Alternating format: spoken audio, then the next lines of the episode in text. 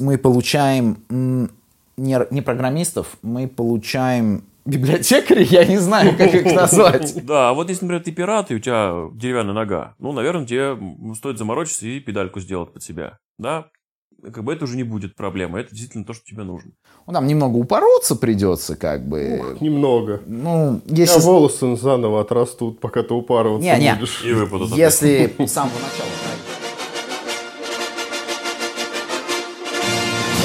Снобизм. Сексизм эгоцентризм. Скромное IT. Всем привет! Давно не виделись. С вами подкаст «Скромное IT». А с вами в нашей студии замечательный Савелий Бондаренко. Привет, ребят. А, Зураб Белый. Тоже замечательный. Здрасте. И Иосиф Кобзон. Нет, конечно, не Иосиф Кобзон, а с вами Казарцев Леонид. Сегодня мы встретились втроем, долго-долго не виделись и решили обсудить такую замечательную тему, довольно холиварную. Я довольно часто встречаюсь и, более того, с удовольствием сам участвую в этих холиварах. Нужно ли использовать что-то готовое, написанное кем-то на стороне, разные варианты, или все писать вот трушно самому с нуля садиться – Прям открываешь блокнот и погнал. 01, 01, 0, 0, 0, 0, 1, 1, 1, 0. А потом еще где-то ошибся. Ну что, как мы будем распределять роли? Я сразу скажу сразу, я практически всегда за то, чтобы ничего не писать чтобы любое приложение можно было развернуть желательно исключительным шевелением мышки. Может быть, иногда каким-то там сущностям давать какие-то названия, но лучше пусть оно само их генерит, как, как, как считает лучше. Это вот твоя вот эта РПшная натура, кровь уже там вся э, испортилось уже все. все, теперь только так. Где вот эта романтика программирования, когда ты сидишь там в 2 часа ночи, отлаживаешь какую-то хрень, которую ты сам написал, тебе никто не может помочь, потому что ты ее сам написал. Слушай, ну ровно такая же романтика, когда ты собираешь какую-нибудь конструкцию из десятку open решений, которых никто не поддерживает и практически никто в мире не использует. Комьюнити из шести человек на все четыре решения, или сколько, пять я сказал, и ты в два часа ночи не понимаешь, почему у тебя в, с одной стороны в другую сторону не интегрируется, хотя вроде здесь э, я рест вызываю, оттуда рест отходит, выходит, а я, ничего не происходит. Нормально. Нет, романтики там полно. Но... За что я их люблю? За то, что ты вот берешь, вот я, вот, ну вот что у меня, есть 10 пальцев и ни одного грамма мозга. Но я там что-то шмык, шмык, шмык, мышечкой пошевелил, и что-то работает. Ну, а я сегодня буду и умным, и красивым. И что это значит? ну, это как анекдот про обезьянку, знаешь, типа, Нет, когда не знаю. собрал... Внимание, рубрика «Анекдоты от Савелия». Когда собрал а, царь зверей, лев, всех остальных зверей и говорит, разделитесь, говорит, в одну шеренгу ставьте, станьте умные, а в другую красивые. Но звери разделились, а обезьянка между ними бегает, лев такой, да что ж ты никак никуда не встанешь? Она говорит, да я не знаю, куда мне встать, я и умный, и красивый. Вот это в смысле, что я буду вот и за, и за, и против, и против. Ну давайте, да, Потому немножко что... структурнее, Савелий, мы поняли, да, хорошо. Структурнее. структурнее. Я хотел предложить, что предлагаю, мы пойдем от наименьших значений к наибольшим значениям, то есть от каких-то небольших э, модулей, которые реализуют только одну какую-то вещь, да, узконаправленных. Да, я и понял, закончим наше общение, наверное, уже какими-то глобальными такими решениями, там, я не знаю, CMS-ками, возможно. Ну да, ну давайте, да. Вот библиотечки, маленькие библиотечки. А, что вы считаете? Вот, например, как у вас во фронте, а, как она, JS-Date, Date.js. Date.js. Ну, ты знаешь, я бы не назвал бы Date.js прям совсем маленький, реализующий какую-то одну функцию насчет Day.js. jQuery, я в jQuery работать с датами без Day.js. Вот, все правильно. Или э, вот эта замечательная библиотека, недавно использованная нами на проекте под названием Петрович, по-моему. Слушай, вот там, там, кстати, я бы написал на самом деле бы сам. Там не сильно большая логика, хотя не факт. Насчет дат просто скажу. Зависит от ситуации. Когда, к примеру, мы делаем какой-то несложный проект, и мне всего лишь в одном месте там или в двух нужно форматнуть дату, при том, что там без склонений, без вывода вот этих значений осталось 3 минуты до старта там чего-то, да, там, до завершения голосования, или типа новость опубликуется через 4 дня, если без всяких этих замотов, я предпочту просто работать нативно. Ради, то есть, использования в одном-двух местах я Ну, не буду понятно, тянуть не, DJS, потому что это вес. Потому что для нас, как бы, у нас пакеты раздувают просто размер бандла неимоверно со Я временем. знаю. Да. Очень вот. хорошо. Что потом приходится пилить там начанки и прочее, вот эта всякая история. Поэтому я тут всегда буду исходить из того, где я больше сэкономлю. Знаешь, это вот будет такой компромисс между размером бандла, да, к примеру, и временем, которое я буду тратить на работу с, с чем-то. Вот в данном случае с датами. Плюс, вот говорю, да, мне не особо нравится работать с датами, когда очень много всякой ерунды нужно. Что, Мы сейчас услышали два важнейших параметра в жизни мужчины. Размер и время. Зураб покраснел. Да, я- Расскажи нам про размер и время. Да, у меня сразу просто два примера я вспомнил. Один из них это э, я сейчас вообще не могу представить какой-либо Java проект без Apache Commons. Вообще ни один. Это библиотечки с таким э, набором основных функций, которые все как так или иначе писали в своих проектах. Типа там проверка на пустоту, строки там и что-нибудь еще. Ну там какие-то простые вещи. Их много накопилось, их запаковали в одну библиотеку, назвали там Apache Commons. э, Ну, как А, комо- commons, типа Commons. общее. Ну да, Я послышал commons. Commons. А Вот, и, может, как-то Commons, я не знаю, как правильно там читается, да и важно. Вот, и там много разных таких библиотечек, они все под, под одной, в одной группе, и связано там работа с коллекцией, работа, ну, неважно. Короче, и это уже такой стандарт де-факто. Хотя это библиотека, и каждый там супер маленькие функции, вообще там, ну, буквально там какие-то методы там по 3-4 строчки. Но они вынесены уже в отдельную библиотеку, и это, это вот тот вариант, который говорит о том, что нам иногда все-таки нужно использовать библиотеки. Но я вспоминаю историю, которая была лет 7, наверное, назад, когда какой-то чувак выпилил свою библиотеку из э, LeftPad, по-моему, назывался, из NPM, которая там Ну, фронтовая тема, да. зап- заполнял нулями там, э, значит, массив, и там пол- половина интернета сломалась просто. Тоже как бы, ну, такое, вот вроде ты как бы подключаешь, да, и вроде бы правильно, что ты переиспользуешь, там вот эти всякие в книжечках написанные там don't repeat yourself, вот это все. Слушай, но тут, брат, другая проблема. Это когда что сломалась половина интернета. Не надо использовать публичные репозитории А, ну, для то есть сборки. Там проблема была в том, что как бы это же open source, да, и библиотеки ссылаются на другие Open библиотеки, source. имеют зависимости. Да. И когда выпилили, и когда ты себе типа проект ставишь, сетапишь, у тебя тянется, то есть не что ты предлагаешь иметь всю копию NPM пакетов у себя локально. Ну, Нет, зачем дублировать, всю? дублировать, к примеру, текущие используемые в регистре, к примеру, да, в своем собственном, Ну, да, сделать. Да, это стоит. Насчет, кстати, вашей библиотечки, это мне напомнило, а, у нас есть такая тоже м, штука, как ладаш. А, Раньше был андерскор, из андерскора, по-моему, там распилили его, получился ладаш. Сейчас еще есть для подобных вещей рамда, но она больше такая, знаешь, э, функциональщина. И одно время, когда вот не было текущих стандартов э, JS, к примеру, без Lodash а или тогда еще Underscore а вообще невозможно было работать. Ты просто map по массиву сделать без него не мог. У тебя цикла по массиву нормального не было. И сейчас, к примеру, Lodash я тоже достаточно часто использую. Во-первых, как бы там, если чуть крутануть, там tree shaking работает, то есть ты bundle раздуваешь только на конкретные функции, что и сам бы писал. И тоже вот эта вот проверка на пустоту, там из nil, из empty, проверка, что это функция, проверка, что это строка, учитывая, что у нас это иногда бывает нужно, ну, у нас даже когда TypeScript используешь, иногда такие вещи приходится а, подрубать, чтобы проверить, что там, к примеру, что именно передали тебе. И достаточно удобно, и не приходится голову заморачивать. К примеру, тебе там нужно просто intersection да, сделать между массивами. Ну, как бы это несложно написать самому.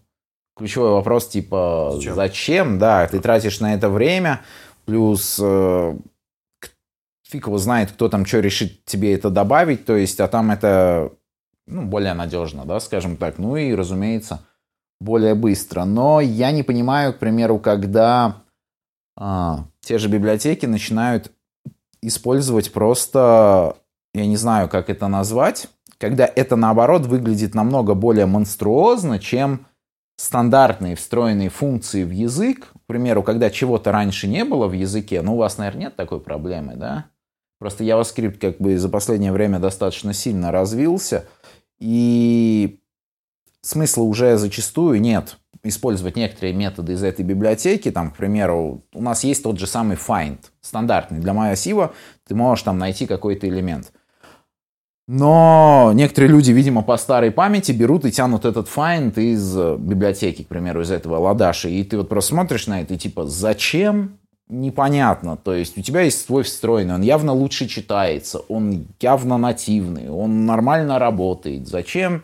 Ну вот непонятно. Ну, в таких случаях я против. По старой памяти, наверное, возможно, да как обычно бывает, нашел за такой Overflow. Скопировал. Скопировал ответ, который был там трехлетней давности, и, короче, пользуешься. Э, это... А там написано «подключить библиотечку». Э, это, кстати, вот мне недавно один знакомый жаловался, он не фронтенд разработчик, как я, но ему иногда приходится работать с фронтом, и он просто такой человек, он, ему недостаточно просто скопировать, то есть вот он говорит, уже, говорит, надоело, потому что реально, говорит, заходишь на Stack Overflow, находишь какой-то интересующий тебя вопрос, и то и говорит, ты смотришь на него, и ты понимаешь, что сейчас уже все не так, и приходится, говорит, его копировать и перерабатывать под современные реалии, вставлять там уже более короткие методы названий, убирать там лишний код и все это, потому что, да, ответ есть, ответ правильный, но этому ответу уже там, может быть, и 10 лет, к примеру. И часто еще, говорит, бывает, что смотришь, и надо искать не самый заплюсованный, а зачастую, может, с меньшим количеством плюсов, но более свежий, потому что, ну, вот. все развивается. Да, как бы. вот это я хотел сказать, что в библиотеках вообще не важно, сколько там она часто поддерживается или не поддерживается. Они, ну, если мы говорим про маленькие какие-то uh-huh. функциональности, там важно, чтобы она, ну, типа, вот, написали, она работает, все. А может, она там пятилетней давности, но если она актуальна, главное, чтобы библиотека, которую подключаешь на проект, была актуальна. Ну, то есть, на текущий момент действительно в ней есть необходимость, она делает свою работу, других вариантов в языке не появилось, да, и ты подключаешь. Вот. И, наверное, э, само подключение, вот я сейчас там так сформулирую, э, время или там ресурсы, которые ты потратишь, чтобы библиотеку подключить, должны быть меньше, чем профит, который от нее получишь вот прям на первом, в первом, при первом же использовании. Да. Просто если реально ты подключаешь библиотеку, которая там э, добавляет тебе одну функцию с тремя строчками кода, наверное, нахрен ее подключать. Где на поддержку, на то, чтобы потом эти зависимости потом как-то менеджить и так далее, уйдет больше времени. И вот тут, наверное, действительно подходит вот как раз те самые там Lodash или Apache Commons, которые агрегируют в себе вот это все, да. и ты подключаешь сразу проверенную какую-то хрень, запихнулся. Да, она монструозная, возможно, тебе понадобится там 60% от, от того, что там есть, но зато ты четко уверен, что это есть, это одна зависимость, проверенная там тысячами проектов, миллионами человек. С написанными тестами, да, документацией. Да, да, да, да, все. И как бы ты спокойно этим пользуешься потом всю, весь жизненный цикл проекта. Вот, наверное, в таком русле действительно можно вот эти мелкие библиотечки подключать. Но при этом, но вы так говорите, наверное, в таком случае можно, на в этом случае так можно. Сказал, если профит от этого, а, если профит от использования библиотеки значительно больше, ну явно больше, да, чем а, процесс подключения и менеджмента этой самой библиотеки. То есть, если тебе нужно всего лишь три строчки, вообще всего три строчки, тянуть библиотеку, которая агрегирует все эти функции, да, все эти, угу. например, методы, это бессмысленно. Проще просто взять и, блин, ну пойти в исходники, там, я не знаю, скопировать эти три строчки и вставить себе и все. Да, или написать. Или написать их, ну, если это совсем что-то простое. Ну, скажем так, если вот самый простой пример. Есть такая, нет такой функции в JavaScript, но есть там в Ладаше, к примеру, тебе, по-моему, есть. Тебе нужен clamp. Clamp — это зажим, когда тебе нужно возвращать число из какого-то диапазона. Это часто бывает нужно. Чуть расскажу, когда особенно всякие штуки делаешь с летанием элементов по экрану, mm-hmm. к примеру, со всякой анимацией, тебе там нужно определить, что максимальная точка — это вот, ну, ширина экрана, mm-hmm. к примеру. И значения могут выйти за этот предел, если там мышкой, к примеру, сильно дергает, ну, у тебя там функция пружины, если ты какую-нибудь используешь, может выдать большие значения. И тогда тебе нужно зажать в диапазоне. А тащить ради всего лишь этого целую, к примеру, библиотеку, которая реализует еще там 48, я не знаю, там, ну не 48, ладно, пусть там еще 200 разных методов смысла, я считаю, нет. Проще этот клемп написать ручками, и это несложно. В противном случае легче подключить библиотеку, если ты будешь использовать и другие методы из нее. Все так. Для таких случаев еще в проекте должно быть обязательно место, которое называется utils. Я не знаю, какое. Да, да, да, у меня есть такая. И ты добавляешь туда не каждый раз пишешь в каком-то месте, а добавляешь туда, и как бы все в команде знают, что есть что-то надо, зайди, посмотри в utils, возможно, там... У меня уже эти размер да. утилсов почти как размер ладаша. Вот, вот. а когда у тебя э, этот утилс до какого-то размера достигает, то вполне возможно, да, что вполне разумно будет запаковать в него его какой, в какой-то э, артефакт и, собственно, использовать в других проектах компании. Ну, у нас это, это у нас есть, туда просто процесс переноса локальных в общий мы построили таким образом, что туда уходит только то, что покажет свою надобность и на других, ну, разумеется, проектов. Разумно. А тогда у нас есть отдельно пакет, куда мы закидываем это все, это разумеется. И тогда ты как раз переходишь от стадии написать велосипед к стадии ты его написал, но теперь он перестал быть велосипедом. Еще, кстати, знаешь, я бы что сказал? Я считаю, э, не нужно использовать э, такие библиотеки, если ты делаешь проект для себя, и ты учишься, и ты в начале пути. Вот я так бы сказал. Ты знаешь, очень да. печально на самом деле видеть. Конечно, мне, возможно, уважаемые слушатели скажут, да ты душнишь, это никому не надо. Но мне лично печально видеть людей, которые реально не могут не тот же clamp, да, не могут не тот же memoize сами написать, не могут intersection сделать. Вот, ну, просто ничего не могут стандартными вот вещами. То есть он знает, что вот есть там такая функция, и все. Я как бы не то, что там считаю, что каждый программист должен знать там все алгоритмы сортировки, писать их руками, типа вообще нахрен.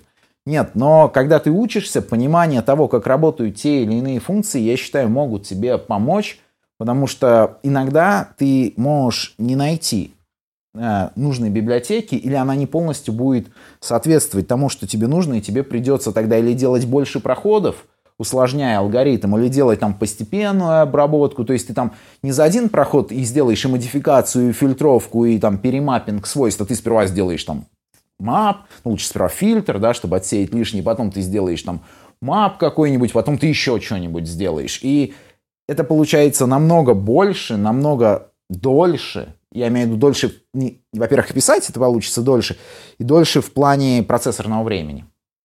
Времени обработки. Ну, да, в том числе. И поэтому вот если я считаю, ты пишешь не боевой проект, и у тебя нет задачи решить эту...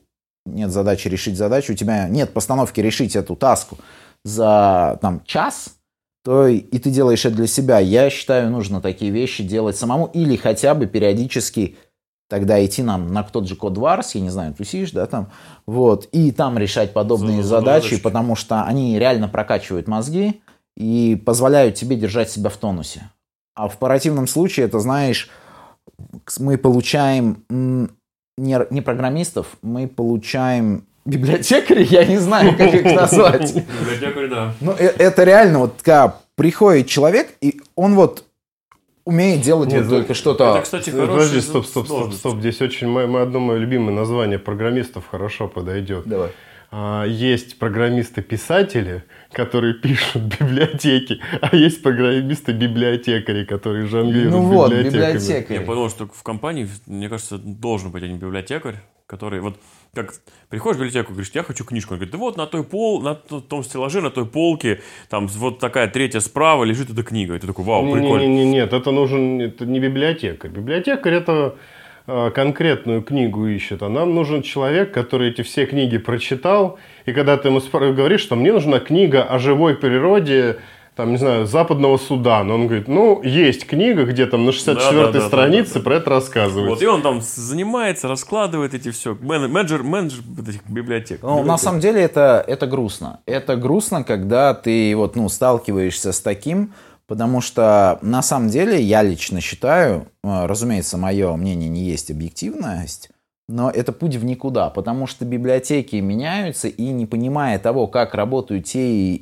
или иные вещи, ты сам себя загоняешь в рамки.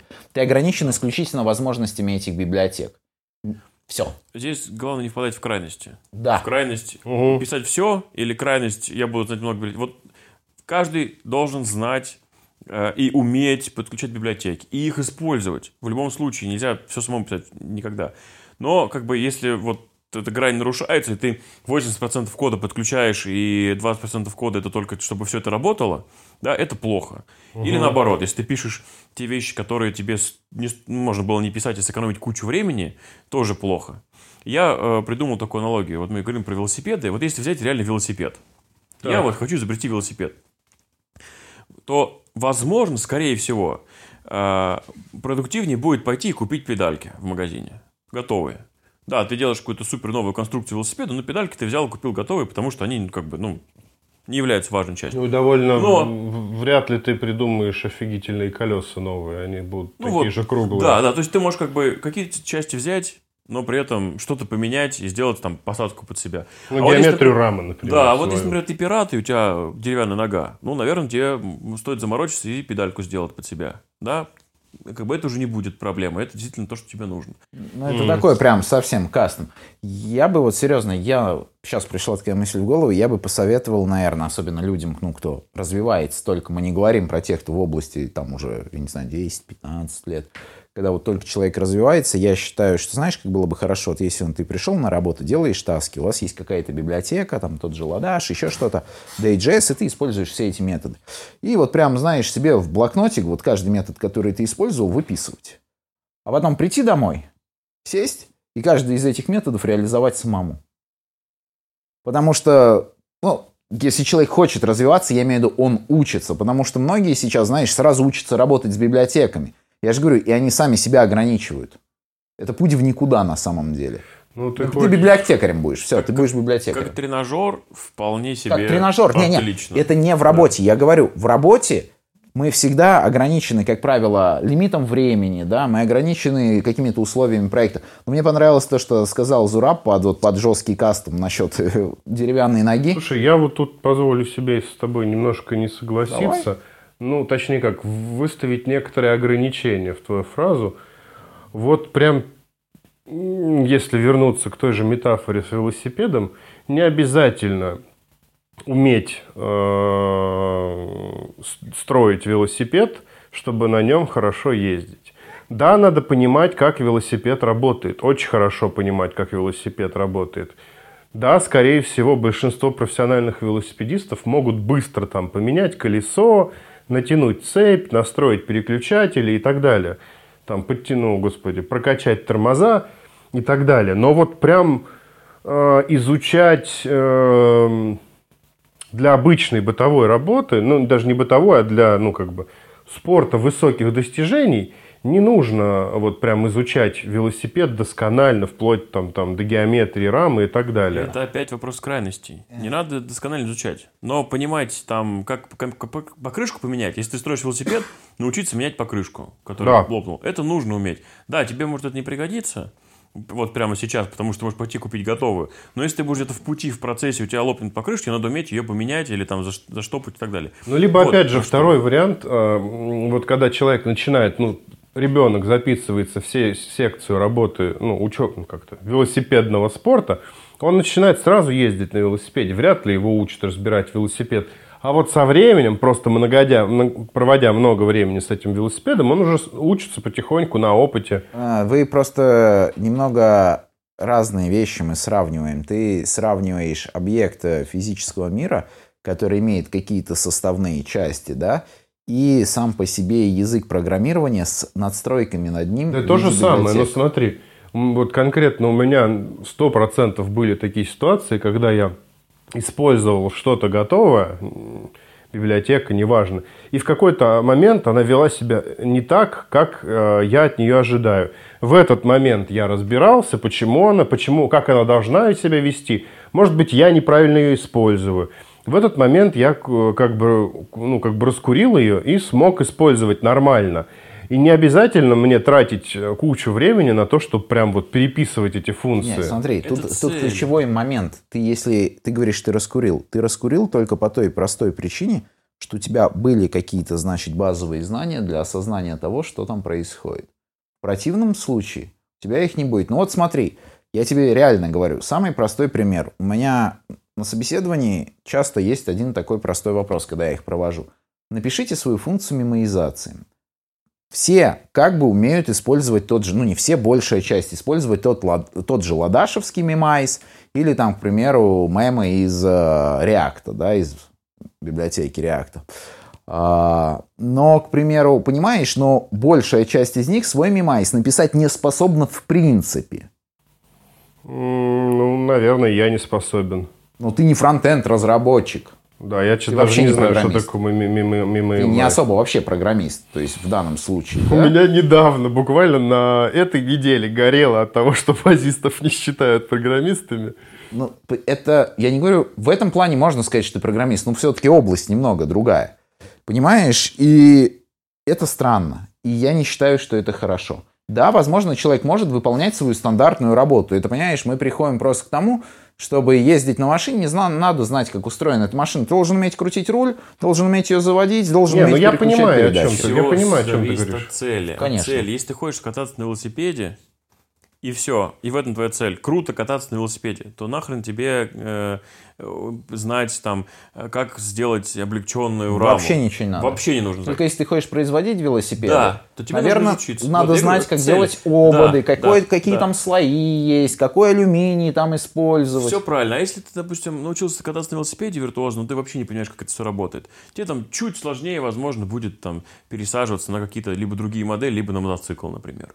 А вот если ты поразбирался немножко там, да, и понимаешь там, что к чему, то тебе там и мотоцикл починить. А еще, или когда, наоборот. А там, еще, да? когда ты поедешь, к примеру, в минус, и у тебя начнет замерз, замерзать смазка, ты вообще не будешь знать, да, что с этим про... делать. Да, потому что ты вот, вот, я говорю, здесь зависит от цели. Вот, ну, как бы, ну, какая что ты человека хочешь? цель? То, что ты говоришь, и вот просто Ленина как бы начал тебе там это противовес. Я вот, ну, понимаю, если ты действительно хочешь разобраться, как это работает, действительно выписывай, сиди я же говорю, и разбирайся. Если ты хочешь быть программистом, то это один путь. Если ты хочешь быть библиотекарем, да, это другой, это путь, другой путь. И, и к чему вас приведут эти пути, никто не знает.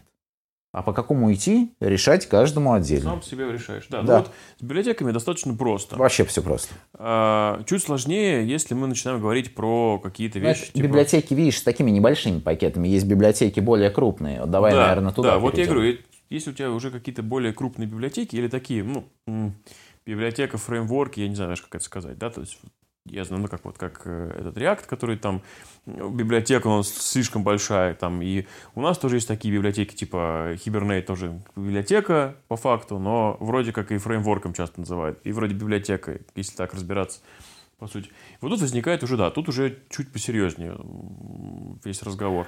Ну, тут, очевидно, думать надо больше, потому что если мы говорим про более крупные там, вещи, это тот же замечательный Spring, React, который, как говорит Савелий, не является фреймворком, что для меня удивление, но неважно, то есть это, по сути, По сути, библиотека, либо э, набор библиотек, либо фреймворк, на котором строится приложение. Все. Ну, то есть у нас, извините, на текущем проекте недавно ссылка в мессенджере определилась, и там было написано, что это э, created by что-то там Ну, React App. ну, Просто, да, мета стандартного генератора. Да, да, да, метаинформация о том, что это там React приложение, то есть сразу видно, что этот м, э, ну, сайт написан на React. Тут, конечно, важно. Тут уже вступают, наверное, архитекторы какие-то э, в дело, которые решают, на каких библиотеках строить. И важно э, подобрать их правильно. Важно выбрать нужное количество, потому что можно, как обычно, насовать всего и вся, и потом страдать долго, пытаясь это использовать. И здесь я не знаю, тут уже вот мне не хватает немножко технического навыка, насколько реально используются вот в дефолтном проекте то те же возможности спринга. Используется. Ну, Spring это прям совсем, это, мне кажется, еще следующий уровень. Это прям вообще всеобъемлющая хрень. Ну, вот Hibernate, например, вот это ближе сюда. А, Используется не все, но используется. Но как бы а, вот разница, да, ты правильно сказал, архитекторы там, да, или кто-то будет принять. Вот почему? Потому что если мы говорили про мелкие библиотеки, то это все может решиться на уровне конкретного разработчика, да? Ну, как это бы- в процессе разработки, Да. в моменте спринта Да. внутри может произойти. Да, это может произойти, там, понятное дело, что бардак, может, если там каждый будет, ну, неважно, это ответственность в в целом разработчика, который внедряет, то в таких моментах это уже как, как минимум ответственность команды.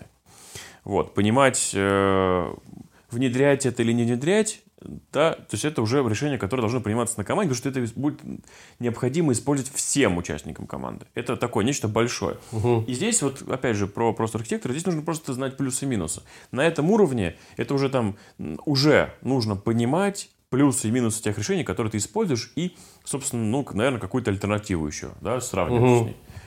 Слушай, вот по факту такие вещи, вот как React, к примеру, Hibernate, это же по факту такие а, получаются у нас в любом случае основополагающие вещи системы. То есть, если мы берем какие-то мелкие библиотеки или пакеты мелких функций, да, мы можем в любой момент что-то оттуда выкинуть, перестать использовать и заменить на свое, да, на свой маленький такой велосипедичек. А в случае с тем же React, честно, я могу придумать архитектуру приложения, где я могу в конечном итоге достаточно быстро выкинуть React и заменить его на что-нибудь другое. Это, это теоретически возможно. Ну, там немного упороться придется, как бы. Ух, немного. Ну, если... А волосы заново отрастут, пока ты упарываться не, не. будешь. Если с самого начала правильно писать, то есть, ну, если продумать архитектуру и писать правильно, можно построить код так, что ты сможешь достаточно быстро заменить, допустим, тот же React на Angular. Это возможно. Не переписывая все приложение. Вот не переписывая да. все приложение. Да, вот там, оде... там суть в том, что можно полностью отделить логику и хранение данных так, чтобы потом подстроить коннекторы под другое. Это угу, возможно. И писать, наверное, все на JavaScript. Не, не, почему? Нормально. На тайпах, на тайпах это, все и хорошо. справится, да? Да, да, да. Там в любом случае, к примеру, те же вьюхи не прокатят, то есть у тебя mm. в одном случае там JSX, а, ну, в одном случае React шаблоны, давай так я их назову, да, в другом случае Angular шаблоны, тут уже не прокатит, тут в любом случае мы придем к тому, что ну, придется ну, переписывать, ну, именно логику, логику, бизнес-логику, да, там вот это все можно вынести. Но неважно, это в любом случае такие... Слушай, а это не, не меньшая часть на фронте? Слушай, по-разному, в зависимости от приложения бывает. То есть даже то же действие, там, скрыть, показать кнопку, это что же получается? Такая же логика, которую можно вынести вон туда вот. И то есть у тебя вьюхи будут абсолютно тупыми. То есть они будут просто рендерилками, что в ангуляре, что mm. в реакте. То есть можно отделить угу. так. Это типа... А верстка вообще отдельно? Там так не получится. То есть вот верстку в любом случае перетаскивать придется. Да. Угу. Это типа, знаешь, такой clean architecture, да, где у нас там есть, я не знаю, там презентеры, и вот это вот все и прочее. То есть там можно... Наверное, короче... это даже какой-то паттерн. Да, да. А, подход к разработке. Ну да ладно. Я к чему? Это основополагающие вещи, и когда их мы выбираем, отказаться от них потом, ну, я не знаю, насколько легко отказаться там от хибернейта. Ну, вот так, как ты сейчас пописал э, React, вот можно, в принципе, это нужно как минимум э, заменить э, все запросы к базе данных, вообще все, потому что они все были генерировались бихибером, а теперь нужно чем-то другим, например, там, напрямую. И, скорее всего, залезть в модель, убрать там всякие аннотации, которые он добавляет, всякую там вот эту лабуду, все это написать самому. Ну, короче, практически Плюс еще вот это... эти всякие штуки, которые там проверяют модель, да, да. Ну, базу есть, данных, я, я говорю, там что много вот, всего. Здесь главное отличие от какого-нибудь фреймворка, что если ты хочешь выпилить фреймворк, тебе надо переписать все приложение, наверное. Тут, тут почти все. Да, тут как бы не все, но большую часть. Больше да, видишь, у нас как бы в реакте получится, что да, ты по факту перепишешь практически все, оставив какие-то там функции просто, знаешь, да, какие-то. Да. Ну, не так много, короче. Есть, наверное, возможность в таких случаях, вот в таких, когда у тебя еще, еще не фреймворк, а все-таки это какая-то большая библиотека, а, начать, да, это будет зоопарк, но начать какой-то новый модуль писать без него, да, и впоследствии угу. постепенно, когда приложение будет расти, от, от выпилить угу. этот кусочек. Вот с фреймворком так не получится. Слушай, а у меня такая дурная велосипедная тема. А вот если у тебя куча уже моделей написана на Хибере, и вы решили почему-то его поменять на что-то другое, можно какой-нибудь прослоечку можно, впилить? Можно, я уверен, на что Хибере, можно. смотри, а, если ты правильно использовал его, без прям супер упоротых каких-то штук хибер, то, а, ну, как правило, аннотации будут примерно такие же в спринге. То есть ты просто угу. меняешь, ну, сама модель остается, угу. меняешь аннотации, просто, да, там, и какие-нибудь обвязочки, которые у тебя есть, есть какие-то сложные связи, там, какой-нибудь тебя many to many с какой-нибудь кросс-таблицей, но в этой кросс-таблице у тебя еще есть какие-то Не, ну понятно, всякие вот большие сложные кастомные вещи, но мне кажется, дефолтный запрос, когда тебе нужно выбрать э, три поля из таблицы по фильтру, я думаю, там какой-нибудь, не знаю, даже какой-нибудь адаптер, интерфейс напи- написать, чтобы это все Ну, прокидывать реально. Конечно, заменить можно. Тут можно, в принципе, понимаешь, если идти вот так, можно ли написать какие-нибудь прослойки, я готов прям поспорить, что в принципе, если очень заморочиться, можно даже написать такой код, что ты потом можешь менять фреймворки.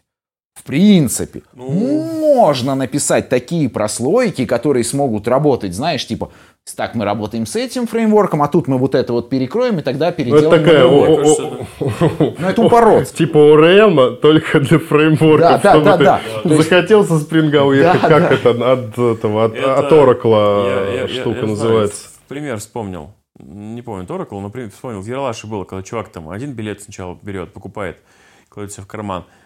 Вот, потом берет второй, ну, заходит мальчик в, э, автобус и покупает себе билет. Пробивает его, значит, кладет в карман, потом берет, достает монетку, берет, покупает второй билет и кладет в другой карман. И там женщина сидит рядом, спрашивает мальчика, зачем ты купил два билета? Он говорит, а вдруг я потеряю первый? Так у меня будет второй. Он говорит, э, женщина такая подумала, а если ты потеряешь второй билет? Он говорит, да, у меня проездной. Достает, на бумажке висит у него на шее проездной. Вот. Да, Да, это- можно бороться. Вот, ну, просто тут как бы будет абсолютнейший сдвиг э, в полезность, в минус полезность и в плюс неизвестное время разработки. То есть на таком уровне это просто любой проект становится бессмысленным, если это не просто, знаешь, такая какая-то убер-фича, и ты пилишь, знаешь, там свой свою, там, я не знаю, фреймворк или что, да, там, э, систему, которая может работать совсем. Но это такое. Э, И вот с выбором библиотек это бывает очень э, минус. Какой самый главный минус? Библиотеки содержат баги. И чтобы и со временем а, баги они фиксят. Мгм. И чтобы избавиться от этих багов, у тебя, как правило, есть два варианта. Три варианта. А, первый, самый нормальный вариант, ты обновляешь библиотеку. И Мы, подожди, подожди, мы сейчас остановимся на этом моменте. Я поэтому первым У сказал, меня сразу что- чтобы заболело накопилось. все, что может болеть в, в челе, в теле человека, Подожди, потому ч- что мы уже несколько раз Вот это ты делали, и Савелий хитро улыбается, а я его ударить хочу. Подожди, ты, Позже сейчас, ты сейчас расскажешь. Подожди, ты накапливай пока это полностью обновить эту библиотеку. Это раз. А второй вариант это просто попытаться закостылить как-то сверху, типа ма- манки патчингом каким-нибудь или еще что-то. И третий вариант это затянуть полностью библиотеку к себе, уже сделав ее не библиотекой, а по факту частью проекта, и просто исправив этот баг там. Я понимаю, о чем А, я начну в обратку, а почему, какие минусы, а про первый пункт ты расскажешь, чтобы я мысль не терял. А затянуть ее к себе, очевидные минусы, мы получаем просто неподдерживаемый код более, Да. потому что, типа, кроме тебя его никто поддерживать не будет. А если ты захочешь привести в соответствие, тебе в любом случае придется вернуться к пункту 1, обновить библиотеку. С добавлениями. Да, или с добавлениями, или отказавшись полностью от своих. Манки патчинг это достаточно неплохой вариант. В части случаев, если это реализуется реально быстро, если это достаточно отказоустойчиво, если вы не забудете написать тудушку, и у вас тудушки, мать, его проверяются все-таки, они А хранятся я правильно понимаю, что манки патчинг это обход, по сути, библиотеки своими силами? Ну, можно сказать так. Это, к примеру, когда через какие-то там методы ты используешь недекларированные возможности или неочевидные возможности для того, чтобы туда залезть. Ну, знаешь, образно говоря, там библиотека сама все вотчит, там а, завязывается на элементы, ну ты просто наглым запросом по дом структуре лезешь в этот элемент, и ты говоришь, в тебе, зараза, будет стоять фокус вот в этой-то позиции. Ну да, это вот у меня как Это раз с Hibernate ом очень частая Ref- ситуация. reflection, вот этот самый. Когда, ну подожди, когда в Хибере невозможно какой-то запрос сделать, просто в этом месте делают JDBC запрос нормальный, туда засовывают SQL, и она работает. Да, да, это вот как раз это и есть. Ну и первый вариант это обновить библиотеку. А теперь, Леня, жги. Да что жечь, ну каждый раз, когда вы, на фронте обновляете библиотеку, у вас ломается весь проект. Даже если вы просто обновили маленькую библиотеку, которую подключили ради того, чтобы в одном месте красиво была написана дата, это из реальной, из жизни э, ситуация, э, когда у нас была какая-то другая библиотека для работы с датами, а потом чего-то она не могла, либо кому-то она не понравилась. Она deprecated, она более не поддерживается. У нас в самом начале проекта был затянут момент. Это было достаточно плохо, потому что момент не поддерживает решейкинг, и он вообще стал достаточно после этого deprecated. Это очень старая библиотека. Ну вот, и в итоге все это сломалось. А потом мы обновили этот замечательный Day.js, и все даты у нас сломались. Мы перешли на, на там не все даты сломались, там полезли косяки. На самом деле, кстати, я тебе честно скажу, за спойлерю, а это было... На самом деле Day.js очень сильно совместим с моментом. Косяк был в другом, потому что человек, который его обновлял, он не учел одного. А, момент, а, объект момент, он насколько я помню, он mutable, mutable, uh-huh, он мутирующий. То есть, если ты вызываешь на нем методы, ты мутируешь сам экземпляр класса. Uh-huh. Day.js, он не мутирующий. Он, когда ты вызываешь какие-то методы, он возвращает тебе новый, измененный. Uh-huh. И за счет этого полезли все косяки, потому что uh-huh. он возвращал, когда, к примеру, ты говоришь, что там добавить три дня. Он тебе возвращает, а там игнорировалось это, потому что момент был мутирующим. Хорошо, ладно, согласен, все... здесь предъява не совсем актуальна. Но с Антом была ровно такая ситуация, как я сказал. Два раза. Нет, первый раз был, мы просто обновили и все долго переделывали. А ну, второй, там же тоже все отвалилось. А второй раз, ну, все отвалилось. Но, понимаешь, вот в этот раз, что, что мы до сих пор ловим, мы не смогли пофиксить один минорный баг. Потому что Я расскажу, что за баг. Э, там была текстария, и баг был в том, что курсор нужно ставить в конец текста, угу. а при вызове фокуса по умолчанию Ан ставил, та версия Анты, которая была угу. у нас, ставил курсор только в начало угу. текста. На это был баг. Это можно было обойти манки патчингом. Как раз таки вот я до этого угу. сказал прямо, по прямому селектору, к примеру, там выбрать range и поставить в конец. Но новая версия стала поддерживать, и мы решили обновить на новую версию, на новую чтобы версию. Этот и на мой прямой вопрос. Там много изменений. Не, версия не мажорная, там почти ничего не поменялось. Получил я ответ. Я говорю, ну, обновляйте месяц уже. Ну, по факту, как бы, самое основное, если не брать вот текущие миноры, которые остались, ну, неделю парень сидел, как бы, и все обратно это докручивал, да. Сеньор, неделю. Было. Middle плюс, middle плюс, не сеньор, не сеньор, middle плюс сидел. Вот, Лень, было хорошо, когда был jQuery, и бэкэнщики писали фронт. Не было таких проблем. JSF.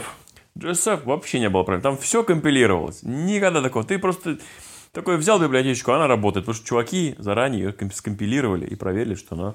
Нет, там тоже все работает. Там просто, понимаешь, там а, в некоторых моментах у нас очень сильная кастомизация. Это вот как раз-таки к тому, что когда стоит использовать. Когда у тебя начинается очень сильная кастомизация, любая библиотека, вот Ant, это для уважаемых слушателей, это такой UI библиотека, которая дает тебе всякие свистелки, перделки, кнопочки, выпадушки, деревья там эти, разворачивающиеся аккордеоны. И она позволяет себя кастомизировать. Но когда у тебя начинается уже жесткая кастомизация по твой уникальнейший дизайн, то тебе приходится напрямую лезть к селекторам и менять их. Это очень плохо, это по факту угу. ненадежная херня. Ну, конечно, да. И мы обновили, получается, ант, а там изменились часть селекторов, то есть часть стилей, которая должна на них применяться, была написана, к примеру, не очень универсально, можно было хитрее это написать, но неважно. И поэтому все полетело. Плюс они там немного изменили свои собственные отступы, и там поэтому это все поползло. Я это очень хорошо понимаю. На заре своей карьеры я работал одинесником на хлебозаводе, а до меня была там женщина, очень крутой одинесник, типа супер там топ вообще, э, топ жир там, все дела. И бизнес-процессы на хлебозаводе были крайне специфические, поэтому конфигурация 1С была переписана довольно сильно – но так как 1С должен следовать за изменениями законодательства там, и так далее, и так далее, туда довольно часто приходят обновления. И вот все эти обновления мне приходилось ставить самому, потому что компания-аутсорсер, которая нам поставляла 1С обновления, приходила, смотрела на нашу конфигурацию, такая, о, ну, на этом наши полномочия все. Лень, вот тебе дискета, это еще были времена дискет, или вот тебе три дискеты вставлять в этой очереди. Мы пошли. Пока. Да, вот, вот эта проблема. Проблема, мне кажется, еще с другой стороны. если библиотека, которая часто используется в минорной, э, не в мажорном релизе, меняются селекторы, да, или что-то еще происходит достаточно глобально, то это уже, мне кажется, неправильно. Это неправильно пишут библиотеки. Здесь тоже надо смотреть, вот как это все работает. А у нас, у нас вот... Там... А, смотри, я тут не совсем в этом проблема, Зураб, я немного не соглашусь. Тут проблема в том, что а, вещи, которые были, подходили нам на начало проекта, а, они не подходят, в принципе, не соотве- совсем соответствуют действительности, нуждам, которые есть уже сейчас. Вот я думаю, Леня скажет, вот как наш проект начинался, вот вспомни, когда мы только начинали пилить наш проект. Ну, так и давайте что-нибудь напилим. Давайте что-нибудь напилим. Как? Как можно быстрее, да? Как мы хотим э, список? Ну, Леня зашел там, сам, Леня у нас супер фронтенщик на самом деле, на JS Fiddle или куда-то, да, там вот на этот ну, какой Sandbox, Sandbox, да. зашел, подключил там ант, ну я ему ссылку, по-моему, кинул, да. типа, посмотри здесь, Леня там сам компонентов с этого анта накидал, о, говорит, список нормальный, говорит, давай такой забабахаем. У меня, говорит, уже почти все работает, только данные подставить. Я такой, ну не вопрос. Мы, соответственно, взяли этот ант, и плюс мы его часто берем для работы, мне очень нравится эта библиотека, но тут как раз-таки критичный момент. Когда мы начинали, требований к дизайну как таковых не было, и то, как выглядит Ant, нас устраивал. Потом он нас начал устраивать с небольшими доработками сугубо его кастомной угу. э, стилизации. То есть там можно передать свои параметры, то есть шапочка мне такого цвета, кнопочки такого цвета. А потом у нас появился уникальный дизайн. Начал появляться, он тоже появился не сразу, у нас ну, постепенно. Да, да. И вот тут, на самом деле, я соглашусь с тем, что это была моя ошибка. В тот самый момент, когда у меня начал появляться уникальный дизайн, мне стоило, у нас на каждый компонент есть свои обертки. Мы не используем библиотеку напрямую. В каком-то из подкастов мы, по-моему, рассказывали, что так стоит делать, по-моему, как делать именно хороший проект. Угу. И вот в тот момент мне нужно было отказаться, принять волевое усилие, отказаться от анта и сказать, все, вот этот компонент тогда мы напишем сами. Вот этот компонент мы тогда напишем сами и постепенно, избавляясь от анта, набрать свою библиотеку компонентов. Но Тут со мной сыграла злую шутку как раз-таки проблема с подогреваемой водой и лягушкой.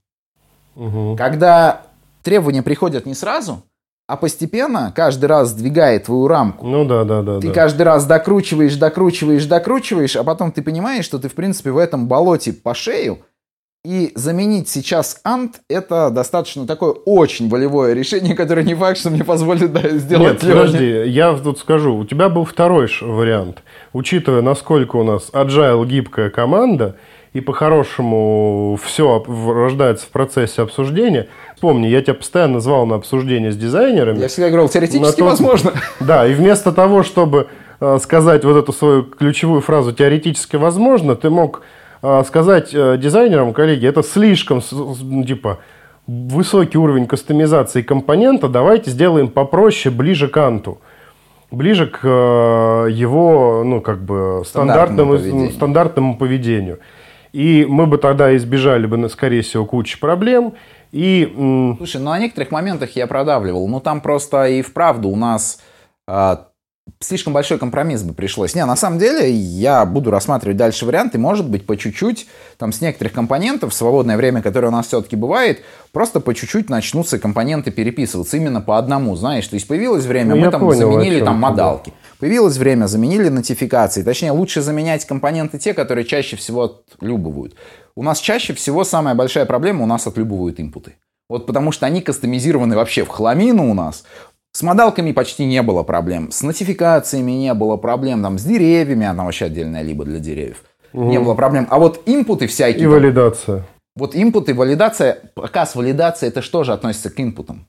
А, ну да. То есть ко всем этим. Вот оно у нас отлюбывает постоянно. Так, я предлагаю нет, перейти нет, от стоп, вашего я митинга. заключу, заключу э, маленький момент.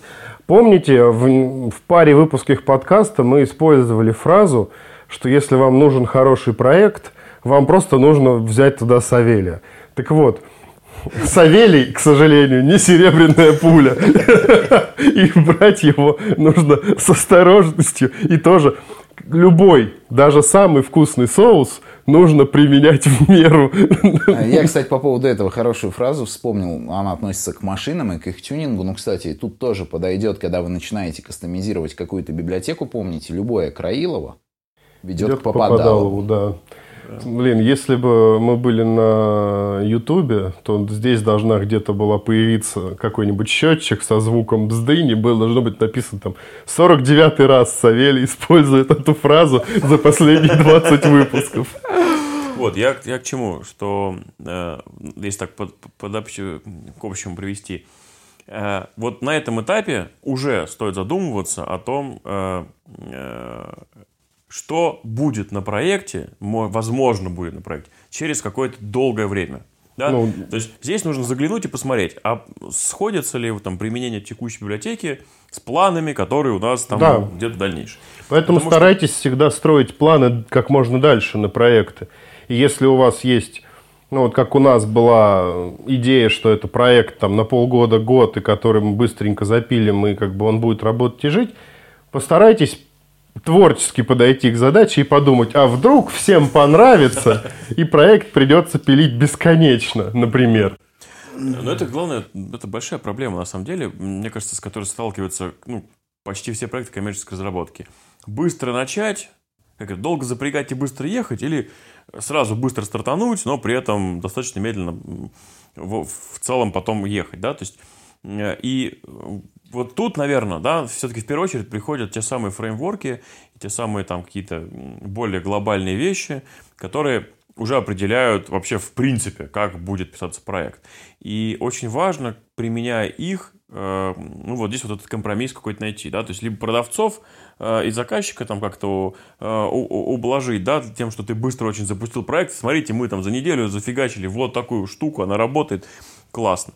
Вот, либо все-таки попробовать как-то где-то чуть-чуть как-то вот продлить сроки, но зато добавить немножко своей кастомизации. Здесь как раз проблема, вот ты ее озвучил хорошо. Сейчас большинство проектов требуют очень быстрого какого-то начала, каких-то первых показов, прототипов. А откуда это все?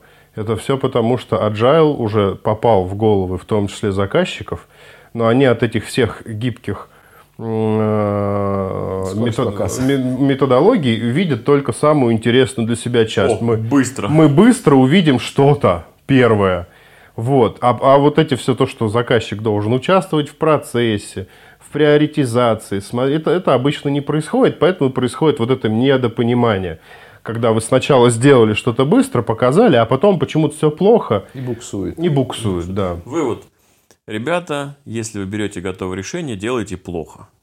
Тогда у проекта не будет развития, вы быстро покажете результат, но его свернут. А если вы делаете сами, делайте хорошо, тогда проект получит развитие, и вы будете писать свои велосипеды долгое время радуют жизнь. Тут просто вопрос, опять же, рисков и вопрос проекта. Потому что если, к примеру, нужно запилить проект, упаковать его, отдать, и ты знаешь, что этого проекта, к примеру, дальше как таковой жизни не будет, ну то есть все, это конечный продукт, и доработки какие-то не планируются, и не надо будет тебе там перепиливать дизайны по три раза, то тут, я думаю, можно взять, да, и готово, если оно устраивает, опять же, ну, соотношение, да, время качество запилить, запаковать и отдать. Ну, всегда, да, есть шанс вот попасть, э, и когда давайте запилим тут за месяц проект, ну ладно, тут еще продлится это на полгода, ну и сколько уже?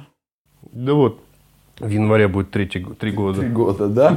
А потом три года, и когда у тебя уже и React надо обновить, обновили, и когда у тебя тайпы обновили, и когда у тебя есть линт уже обновили, и ант этот любимый мой обновили, тут уже да вот в этот момент я сижу и думаю, блин, а вот работают джависты, у которых там 11 Java, например, да, и они работают на ней три года, и такие, типа, надо что-то менять, да нет, вроде ничего не выходил, нормально работает. Это да, у нас, видишь... Не, ну подожди, я знаю людей, которые на седьмой Java пилят, и ничего да, страшного. Да, и все, и она работает, и классно. Смотри, на самом деле, тут тоже можно было продолжать пилить проект, как бы с теми библиотеками, которые у нас были, но тут ключевой момент, и которым, от которого страдают часто фронты, может страдать проект – Фронтенд это достаточно быстро развивающаяся область, мы как-то это обсуждали, да, пошел попил кофе, да, да, да вернулся, да. надо обновлять пакеты.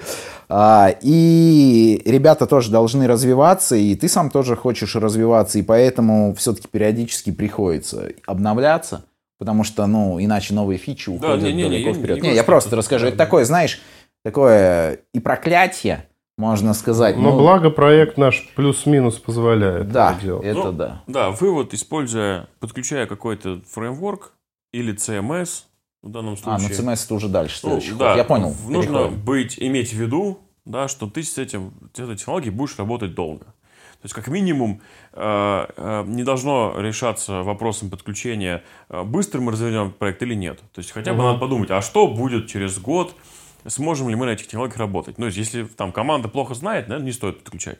Если этот фреймворк уже там практически не обновляется, наверное, не стоит его подключать. То есть вот угу. в, в, в, какую-то еще дополнительную э, критическое мышление здесь включите. Потому что вот, опять же, как мы говорили, с библиотеками, какими бы они большими ни были, есть возможность усилиями их выпилить, не, не трогая проект угу. как-то.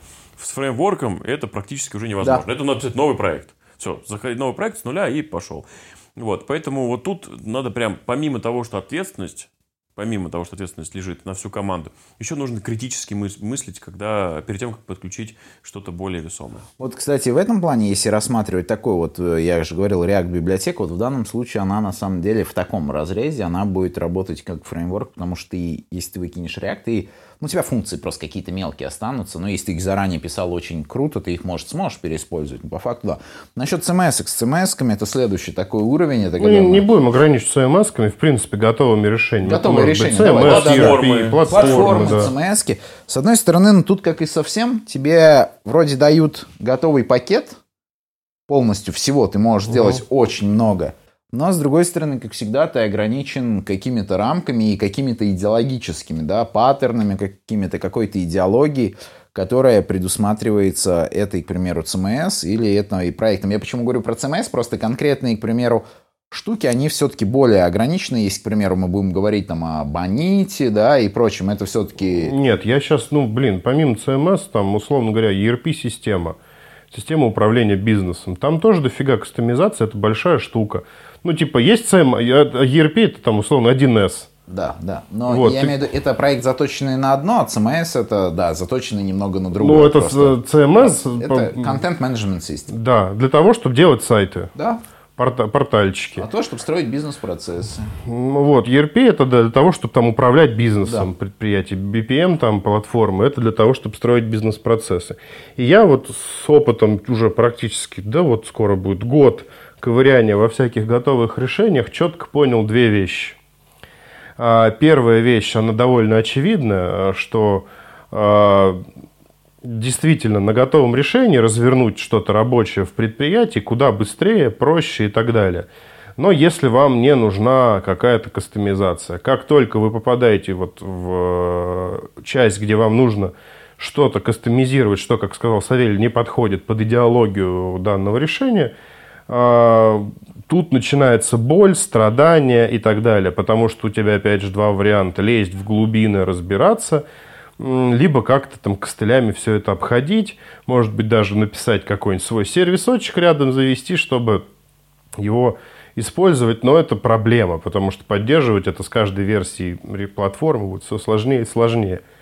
И вторая вещь, все-таки, все-таки готовые э, недорогие решения, ну, либо бесплатные, либо недорогие решения, это решения для, ну, малого, среднего, малого, среднего бизнеса максимум.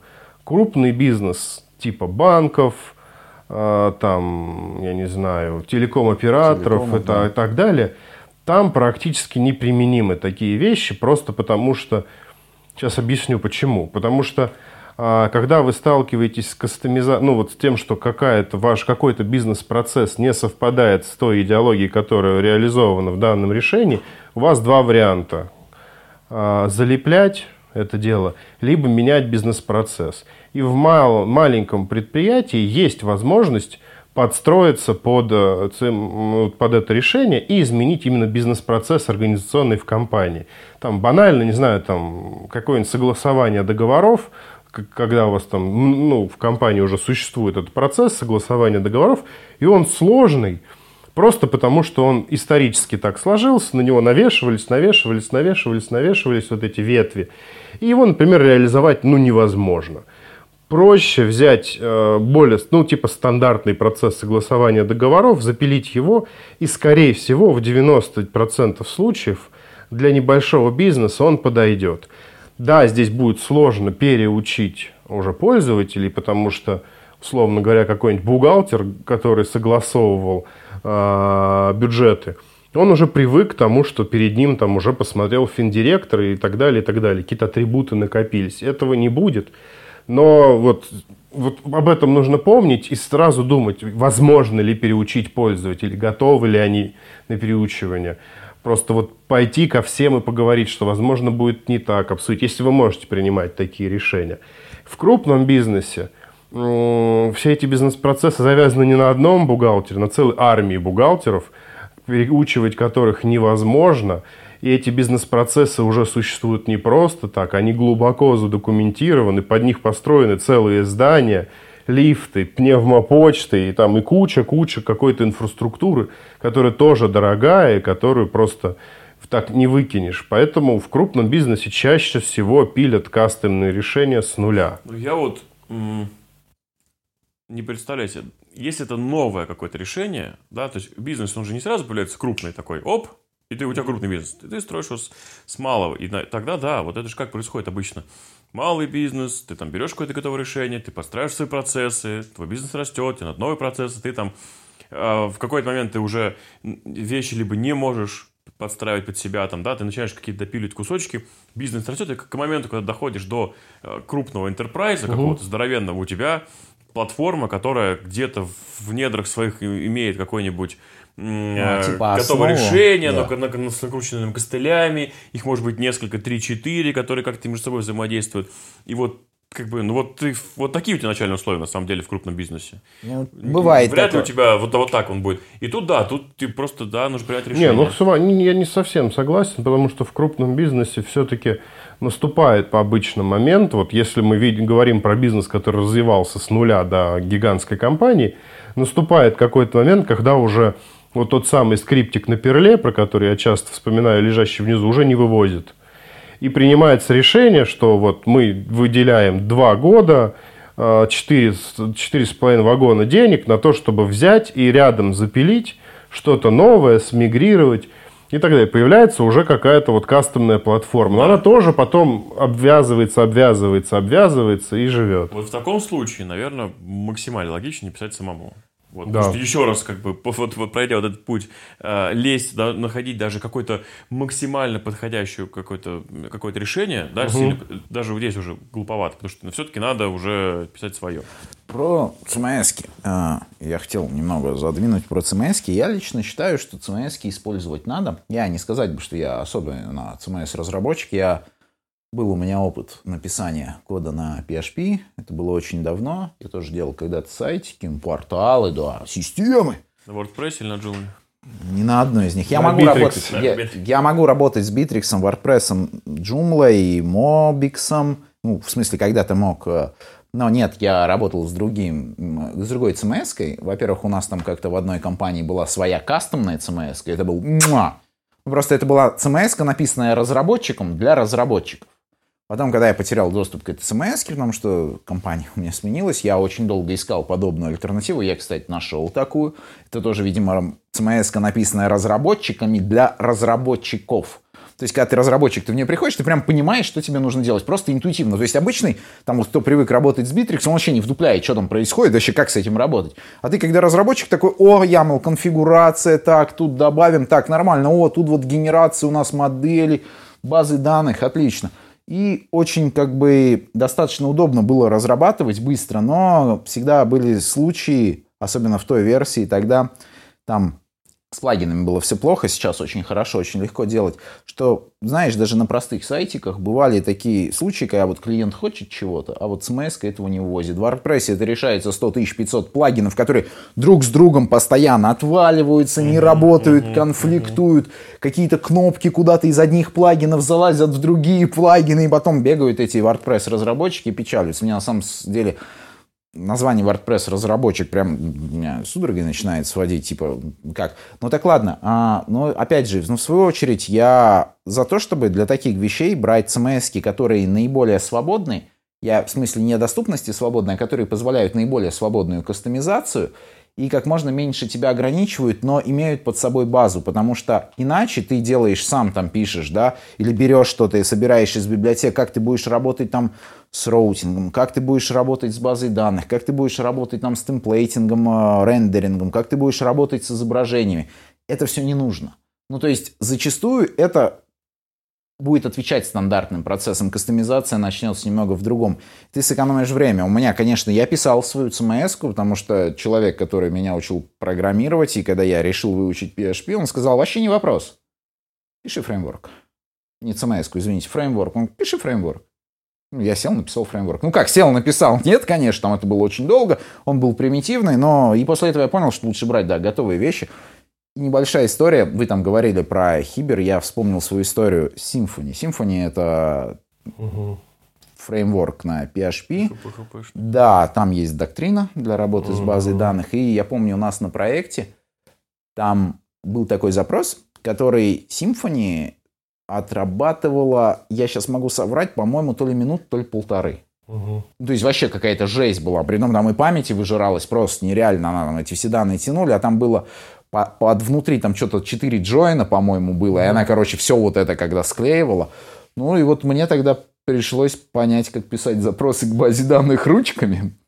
И я там просто через, там Symfony позволяет, доктрина, извините, доктрина позволяет там написать именно запрос такой, а, нормальный. И вот, и там пришлось как бы выдергивать, да, данные уже напрямую из базы, и там время, образно говоря, с минуты или полторы сократилось э, там до каких-то там, ну, я не знаю, секунды, я не знаю, три секунды, что-то такое достаточно быстро, что прям так это заимпрувило.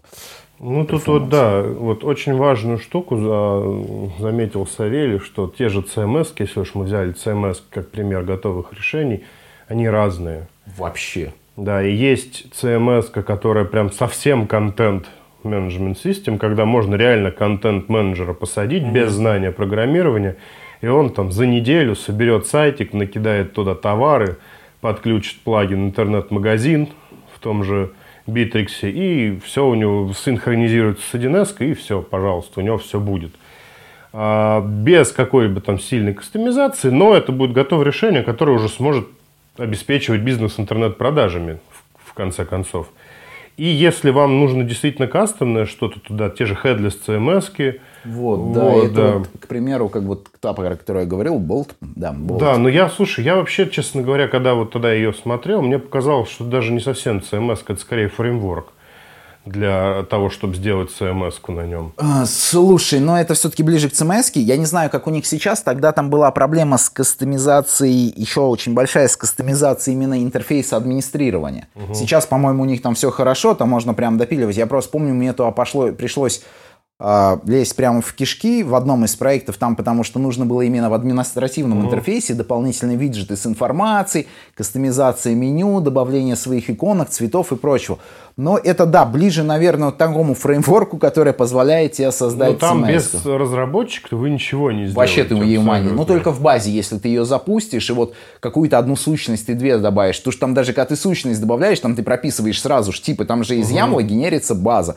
Ты прописываешь типы для полей, прописываешь релейшены, прописываешь связи, да, там типа has1, has many, вот это вот все. Ну, вот это все, да, это другой совсем разговор. Здесь надо тоже вот как и в предыдущей нашей части, принимать решение, что вам нужно, для чего и как долго вы с этим собираетесь Это, как, жить. Помнишь, мы еще смотрели на ноде, я забыл сейчас название, тоже, ну ладно, сейчас не вспомню. Ну, на ноде подобная болту была тоже такая headless CMS.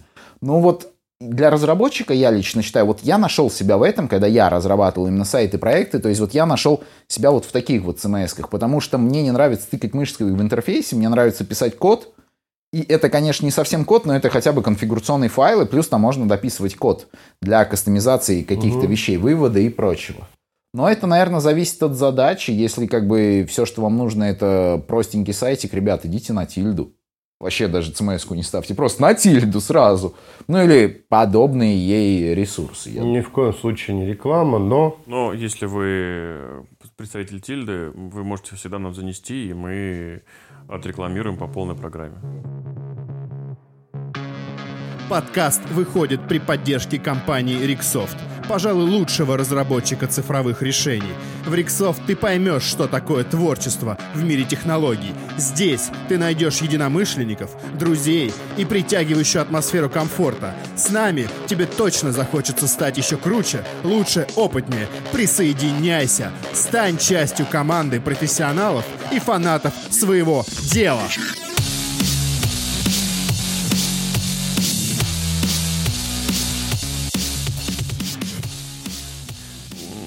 Я вспоминаю, как у нас на проекте у нас была CMS, которая очень помогла засетапить проект.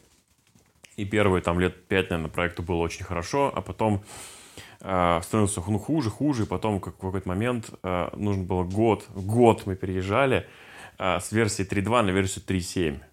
И пока мы переезжали на версию 3.7, вышла версия 4. Вот. И когда мы посмотрели список там, изменений, там, что нужно что-то делать, а, ну, как бы, она была как раз именно... Мы ее кастомизовали все эти годы. Под себя, там, там это было классно, удобно. И потом мы прикинули, сколько кастомного кода нам попадает в конфликты с изменениями. Мы забили вообще просто ничего не обновляли и э, написали свою. Написали прям с нуля, сели, потратили какое-то время с минимальным этим э, интерфейсом, а теперь это прям полноценная CMS, которую используют там ребята в соседних модулях. А, про CMS, кстати, сейчас еще вспомнил, вот у меня вьетнамские флешбеки. Сейчас, кстати, уже не так, не буду гнать. Это было, не помню, наверное, версии второй или в какой. Была, может быть, есть э, такая CMS Mobix. Это PHP CMS. Неважно, что вы ее не знаете, без... неважно. Меня с нее всегда бомбило. У меня был знакомый, который на ней любил разрабатывать, и он не понимал, почему меня бомбило. И мои аргументы до него почему-то не доходили. Меня, начиная, меня бомбило, начиная с того, что, в принципе, когда ты в ней пишешь какой-то код, ты пишешь в ней, и любой код, там вот эти снипеты, чанки, запросы выборки данных, ты пишешь их в текстарии, PHP-код в текстарии. То есть, ну, про автокомплит вы нахрен забыли сразу все. И, внимание, этот код хранится где? Предпо... Предположите какой-нибудь бред. Где может, где, где не должен храниться код? В текстовом код? файле. Да, если бы они хранили его в текстовом файле. В базе данных. В базе данных. Почему? Нормально, код в базе данных. Вообще отлично. Гид? Какой нахрен гид? Разработка в 2-3 человека? Какие 2-3 человека? Это была такая жесть. И мне знакомые, а что тебе так не нравится? В смысле не нравится? У меня ни подстановки кода нет, у меня ни контроля версии нет, у меня ничего, Зато, мать его, нет. Оптимистик лог повесить на метод. И все, пока только я пишу, я его изменяю, никто не может его трогать. Ни одного конфликта, зиро конфликта вообще при мерже. Ни одного. Все, через базу Нет, а там бы вряд ли бы так получилось, а напрямую доступа Ну, не было, и писать именно такие, да, вещи. Ну, и вот просто это каким разумом надо было обладать, что вот, ну, принять такое решение. Потом они сделали возможность хранить уже в файлах. Да не, так ну это же это отдельно. нормально. Не, я понимаю, я, я к чему? Просто какой подход? То есть для меня тогда отсутствие контроля версии, отсутствие возможности писать код в нормальном редакторе, тогда уже был HP Storm, как ни странно. Для меня это было что-то настолько неприемлемым, что когда, типа, мне нужно было просто там что-то поправить, потому что кто-то попросил, у кого-то есть там на этом CMS, у меня прям скулы сводило. У меня прям, знаешь, вот я сидел, и меня вот трусило, и я вот промахивался мимо клавиш, потому что меня просто судороги, мать его, били. Ну, а люди, Это- кто часто сталкивался со всякими BPM, движками и так далее, очень сейчас понимают Савелия, вспоминая, как в таких же текстариях на груве скрипты пишут, чтобы эти проклятые квадратики зажили. Вы просто не понимаете, это правильно написанный код, это просто другое направление, это BDSM программирование. Там даже эти самые грейды не, не сеньор и джуниор, там сабмиссив и доминант, как бы. Вот, то есть это там отдельная каста людей, им это нравится, им это в кайф, как бы они такие, о база, пойти код залить, какой кайф. Ну, возможно, ты знаешь, возможно. Э, Я предлагаю э, вот попробовать, попробовать сейчас пофантазировать, сделать какую-то аналогию. И Вдруг до, до сих пор дослуш- дослушали люди, которые не понимают, что мы говорим, вот, не связаны с программированием. И, не знаю, мне так в голове пришла, попробовать вот на каком-то автомобиле, просто на всем известном автомобиле, сделать, привести аналогию. Вот мне кажется, а вы меня поправьте, что э, CMS или платформа – это кузов, на котором все висит. Вот такой красивенький, классный. Ну, да, допустим. Вот. А фреймворки, да, это что-то с там двигатель э, с коробкой передач. Крупные узлы. Да, да, или то, да, электроника вся, да. Вот. А вот библиотеки, там большие библиотеки, это какое-нибудь там сиденье, там, да, вот, которое умеет либо откидываться, не откидываться, электронное, там, с массажем. А мелкие библиотеки это всякие штуки, которые вы добавляете в проект. Елочка там, э, какая-нибудь еще... Слушай, ну вот на самом деле тут вот очень будет размытая грань, потому что вот Хибер, ты говоришь, это библиотека, но по факту это будет соответствовать тому же движку или, знаешь, полностью всей трансмиссии. Ну, это будет, да, это вот, Это там вот тут- тут тормозная тут- система тут или бу- выхлопная Тут, система. тут будет одно просто перетекать в другое, А, да. Я по- поясню, вот я почему. Большая, да, это будет прям выхлопная система, но выхлопную систему поменять можно заменить легче, чем, например, движок поменять. Тут уже есть всякие там нюансы. Вот. А кузов поменять вообще практически невозможно. То есть взять все содержимое и перенести в другой кузов в таком же виде практически Не невозможно. получится. Слушай, ну Ну, таких это получится уже другая машина. Да, да, ну это будет уже... И на самом деле, если приводить аналогии, это то же самое. Знаешь, вот если ты хочешь просто делать видосики а, и снимать фоточки, ты делаешь, как делает Сава. Ты идешь и покупаешь себе дрончик. И просто снимаешь тупые видосики. Но ты можешь пойти дальше. Ты можешь отдельно купить просто платформу, готовые там лопасти, двигатели и собрать сам, да? А ты можешь пойти еще дальше. Ты можешь взять паяльничек, ты можешь взять проводочечки, ты можешь собрать из намного более низкоуровневых комплектующих тот же самый дрон. Все зависит от того, что тебе нужно. И опять же, ну, тут с дронами немного другая тема. Если ты занимаешься именно экстремальным пилотированием, тебе не нужна нормальная камера, тебе, как правило, не нужно 4К, тебе не нужен там, тебе, нужен, тебе нужна маневренность и дешевость, потому что как бы после каждого залета, полета ты будешь менять все. И это вот, как ты уже пришел к целям. Тебе Да. нужна маневренность и дешевость, а кому-то Это нужна вопрос- понты какие-нибудь, да. Ну, или Да, тебе просто, или ты не хочешь думать. Да, вот или как ты не я. Я, я не хочу заморачиваться, я хочу быть уверенным, что я получаю постоянно обновленное программное Да, обеспечение, да, да, да. что мой дрон умеет там сам контролировать свое положение в пространстве, ветки и прочее, и просто делает то, что я от него хочу. Все так. Ну что, я... А подожди, еще аналогия. Я хочу сказать про MobX. Про MobX и машина это, наверное, знаешь, когда ты заливаешь топливо через бардачок. Наверное, так или нет? Нет, это, наверное, когда ты заливаешь топливо не через бардачок даже. Откуда ты его заливаешь? Нет, это когда у тебя бак на 5 литров. И ты типа поехал, остановился, залил с канистры. И, и- и в багажнике у тебя лежит 4 канистры и бак на 5 литров. И ты... когда У слушаешь- тебя нет ну, багажника. Ну, ну или как на этих, э, на внедорожниках, лично моя боль бесячая, это запасное колесо под днищем. Я придумал аналогию. Нет, Да, да, да, код да, да. в базе данных это когда ты садишься в машину, в сиденье у тебя есть трубка, и сверху есть воронка, через которую ты через себя пропускаешь это топливо. Фильтру... Слушай, ну тут можно даже... Так, все. все, я, предлагаю на этом ноте закругляться. Посоветую, как традиционно, эм, я максимально рекомендую не вестись никогда на популярность библиотеки или на там ее рас- распиаренность. Ну, одно и то же, да, сказал. Вот, не вестись. Вот это важно. Всегда нужно прикинуть, надо ли оно вообще. Может быть, лучше подойдет какая-нибудь библиотека, которая не так сильно распиарена. Да, мы уже как-то говорили, по-моему, про конформизм, и я тоже посоветую не быть как все вещи, за которыми а, идет достаточно многое количество людей. Не факт, что они будут правильные, что они будут хорошие, не, самое главное, не факт, что они будут соответствовать вашим целям и вашим потребностям. Поэтому прежде чем брать что-то, стоит подумать, а надо ли оно, и какой профит оно на самом деле принесет. И, и стараться не думать о том, что если вы будете писать на чем-то другом, для всех остальных вы будете фу, бу, как таким быть. Если вас это устраивает, и это ваш путь, то идите, я надеюсь, вы придете к своей, вашей личной цели. Супер, спасибо. Ну и я совсем уж вернусь к нашей теме. Писать что-то с нуля или использовать готовое. На самом деле не важно, просто, как говорит а, Савелий, думайте, прежде чем делайте. И все у вас будет хорошо. А, за сим все. Мы с вами прощаемся. Наверное, уже даже неприятного аппетита, судя на, по таймингу. Вы, наверное, уже даже моете посуду после ужина. Поэтому хорошего вам вечера. Пока-пока. Всем пока! Покучки.